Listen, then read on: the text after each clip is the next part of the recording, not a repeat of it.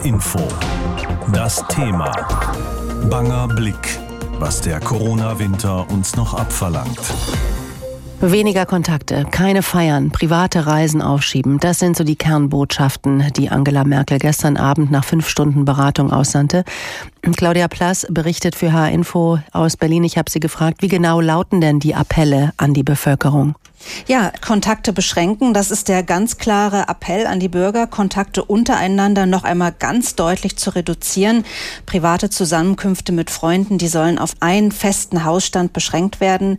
Auf nicht notwendige private Reisen solle verzichtet werden. Und Menschen, die Atemwegserkrankungen haben, also die Husten und äh, Schnupfen haben, die sollen die Möglichkeit nutzen, sich telefonisch krank schreiben zu lassen. Und sie sollen auf jeden Fall zu Hause bleiben, bis die Symptome abgeklungen sind. Also das sind so die Appelle, die gestern ausgesandt wurden. Nun kennen wir ja alle schon diese Treffen der Kanzlerin mit den Länderchefs seit der Krise und dann die anschließenden Pressekonferenzen. Aber alle Beteiligten gestern, die Kanzlerin, Markus Söder aus Bayern und auch der regierende Oberbürgermeister von Berlin, Müller, die waren auffallend ernst und Angela Merkel, auch das konnte man sehen, war recht unzufrieden. Es war ja schon klar, sie hätte sich schärfere Maßnahmen, Beschlüsse schon für gestern gewünscht. Wie hast du das empfunden?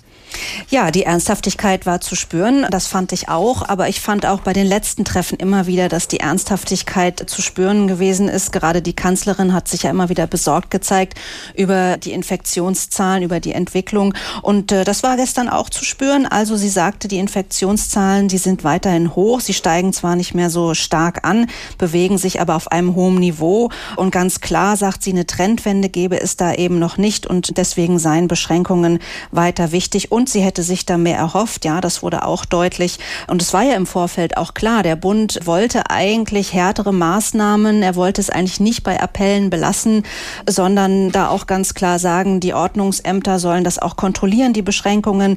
Aber da haben sich die Ministerpräsidentinnen und Ministerpräsidenten ganz klar positioniert und gesagt, diese Vorlage sei weder abgestimmt noch abgesprochen gewesen. Einige der Maßnahmen seien überzogen. Also das war da schon sehr deutlich. Eigentlich sollte ja gestern auch sowas geschehen wie eine Halbzeitbilanz nach zwei Wochen Wochen quasi Lockdown bei uns. Das gab es jetzt aber auch nicht wirklich. Was heißt das? Wollte man nicht drüber sprechen, weil es einfach nicht wirklich gebracht hat? Naja, eine Bilanz gab es ja in dem Sinne, dass gesagt wurde, die Infektionsdynamik, die ist zwar durchbrochen, die Zahlen steigen nicht mehr so schnell an, aber das Niveau sei eben noch viel zu hoch. Also so viel zur Bilanz. Und dann wurde nochmal deutlich, das hat die Kanzlerin auch nochmal betont, das Ziel ist eben, den sogenannten Inzidenzwert auf oder in Richtung von 50 zu bekommen, also 50 Neuinfektionen pro 100.000 Einwohner innerhalb von sieben Tagen.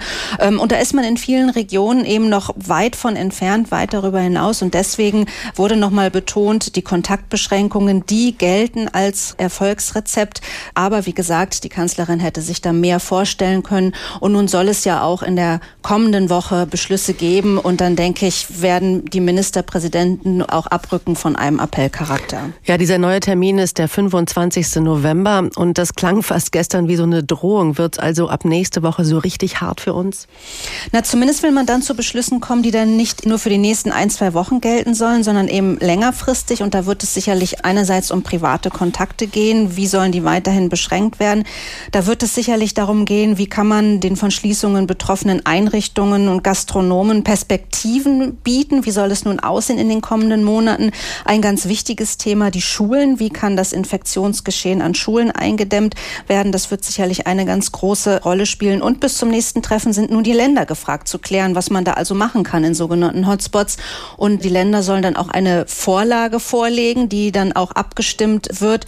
Und da wird man mal sehen, wie verbindlich dann tatsächlich die Beschlüsse sind, dass zum Beispiel das Thema Schulen nicht ein ganz einfaches werden wird. Das hat Bayerns Ministerpräsident Markus Söder gestern schon mal angedeutet. Mhm. Also Schulen offen zu halten, das ist das Ziel zwar von Bund und Ländern, aber Offenhaltung in Hotspots bitte nicht auf Biegen und Brechen. Nächste Woche ist die Woche der Entscheidungen, was unseren Umgang mit der Corona-Krise angeht.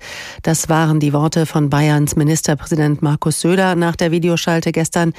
Das Treffen machte deutlich, die Lage ist ernst. Es muss sich noch jede Menge ändern. Es endete also mehr mit einem Appell als mit Verordnungen. Die Kanzlerin, daraus machte sie auch keinen Hehl, hätte gerne gestern schon härtere Maßnahmen beschlossen, aber konnte sich damit nicht durchsetzen. Nächste Woche wird man sich also wieder treffen. HR Info. Meinung.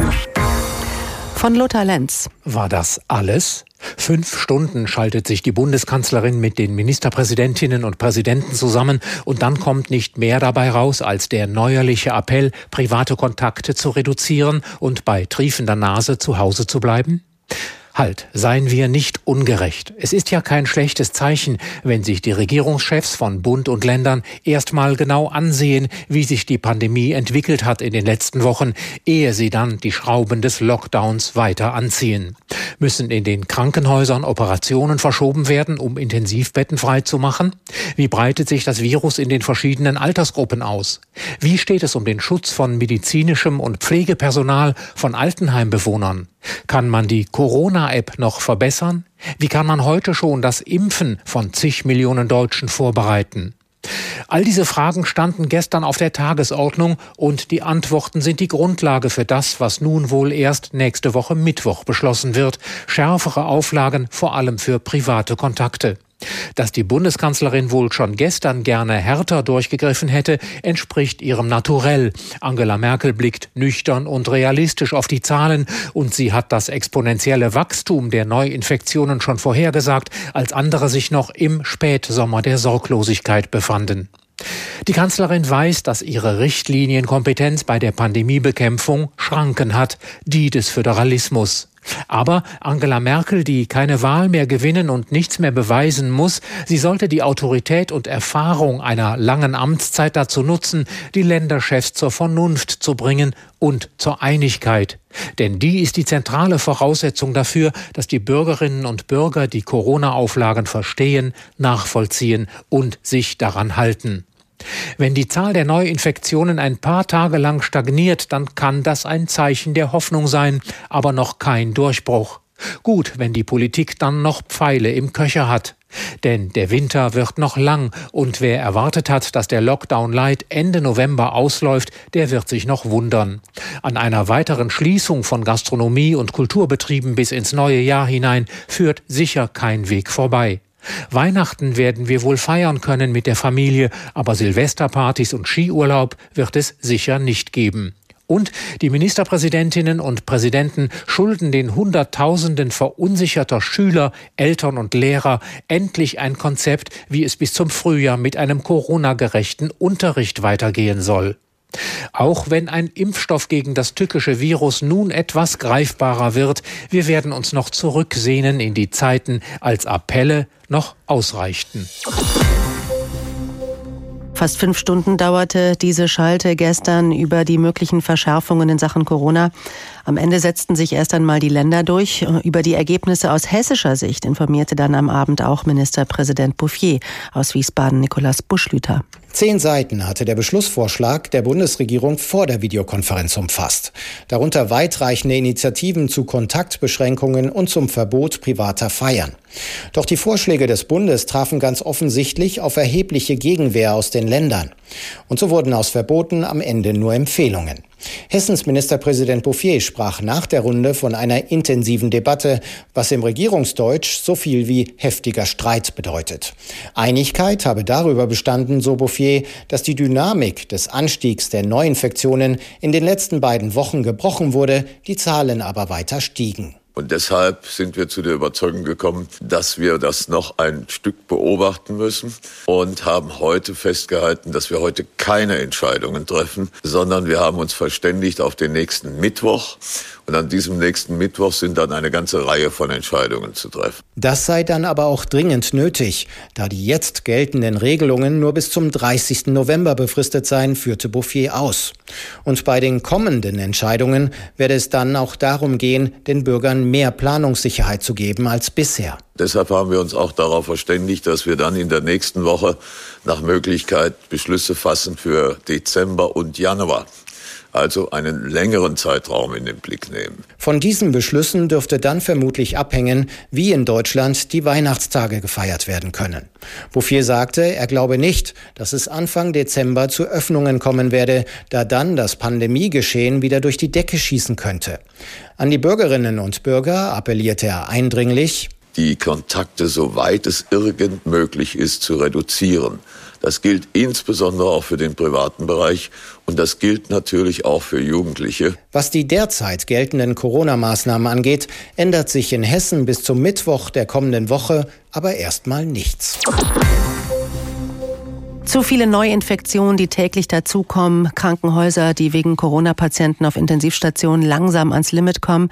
Auch wenn die Bundeskanzlerin gestern noch keine neuen, strengeren Regeln verkündete, sondern mehr an uns alle appellierte, nächste Woche wird man sich wieder treffen und dann wird es bestimmt wirklich unangenehme Einschnitte in unser Leben geben. Einer der Appelle von gestern war, die privaten Kontakte müssen weiter runtergefahren werden. Kontakte zu Freunden sollen auf einen festen Hausstand beschränkt werden. Bislang ist es ja so geregelt, maximal zehn Personen aus maximal zwei Hausständen können sich treffen. Ich habe mit Sabine Andresen gesprochen. Sie leitet den Arbeitsbereich Sozialpädagogik und Familienforschung an der Goethe-Universität in Frankfurt. Sie hat zusammen mit Kollegen von der Uni Hildesheim eine bundesweite Studie initiiert, Jugendliche in Corona Zeiten. Ich habe Sie gefragt, wenn Sie diesen Appell der Kanzlerin hören und, und das ist sicher, nächste Woche wird es strenger, was heißt das für junge Menschen? Na, Jugendliche haben uns sehr deutlich mitgegeben, dass sie den Eindruck haben, sie werden erstens nicht beteiligt bei so entscheidenden Maßnahmen, die getroffen werden. Zweitens haben Jugendliche aber auch ein großes Verständnis für den Ernst der Situation. Aber machen wir uns nichts vor, die Maßnahmen treffen eben den Alltag von Jugendlichen und jungen Erwachsenen ganz erheblich und das belastet sie auch. Ja, gerade wenn man jung ist, dann schart man natürlich viele Freunde um sich. Früher, zu meiner Zeit, hieß das Clique, so ein bisschen spießiges Wort. Man war mit der Clique unterwegs, auch wenn man das heute nicht mehr so nennt. Das Prinzip ist natürlich dasselbe. Und jetzt also nur noch der beste Freund, die beste Freundin. Wie verändert sich da der Lebensalltag von Jugendlichen?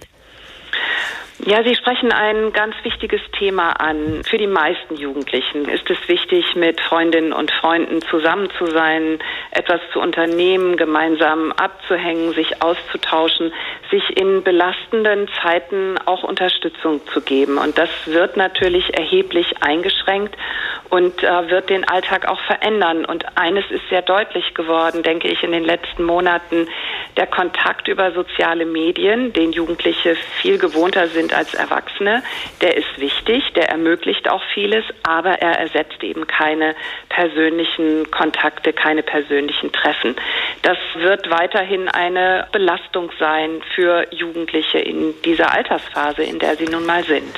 Als im Sommer die Zahl der Neuinfektionen auch bei uns in die Höhe ging, da, da waren es ja vor allem junge Menschen, auf die alle mit dem Finger gezeigt haben und gesagt haben, ihr seid schuld, weil ihr so viel feiert und einfach keine Rücksicht nehmt. Was glauben Sie, welche Spuren hat denn dieser Generalverdacht bei vielen hinterlassen? Frustration und Ärger und auch das Gefühl, es wird überhaupt nicht anerkannt, was äh, Jugendliche und junge Erwachsene eigentlich leisten. Und diese einseitigen Schuldzuschreibungen sind falsch und sie werden auch nicht dazu führen, dass Jugendliche tatsächlich mitgehen und einsehen, was es auch an verschärften Maßnahmen geben muss. Und lassen Sie mich vielleicht auch einen Punkt noch benennen. Manches ist für Jugendliche auch sehr widersprüchlich. Sie werden beschränkt auf wenige soziale Kontakte, sind aber nach wie vor in vielen Regionen mit sehr vielen anderen Schülerinnen und Schülern auf dem Weg zur Schule in Schulbussen oder U-Bahn oder Straßenbahn sehr dicht gedrängt. Also das ist ein Problem, das Jugendliche sicherlich auch wahrnehmen und äh, was sie auch frustriert.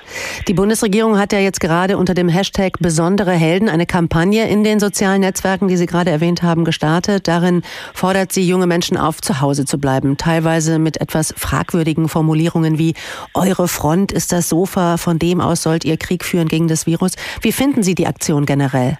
Ja, generell habe ich Probleme damit, dass wir eine Kriegssprache verwenden, wenn es um die Maßnahmen gegen die Infektion geht. Sprache drückt ja sehr viel aus. Und äh, Jugendliche jetzt mit so einer Sprache anzusprechen und davon zu überzeugen, dass sie richtig handeln, wird viele Jugendliche eher dazu bringen, sich abzuwenden, zumal es ja auch jetzt schon so ist, dass sehr viele Jugendliche große Sorgen haben, ihre älteren Angehörigen anzustecken und sich sehr wohl an die Maßnahmen halten und sehr reduziert Kontakte überhaupt pflegen. Also die anerkennende Sprache, das, was jetzt schon geleistet wird und abverlangt wird, die fehlt insgesamt in der öffentlichen Darstellung von Jugendlichen. HR Info. Das Thema. Wer es hört, hat mehr zu sagen.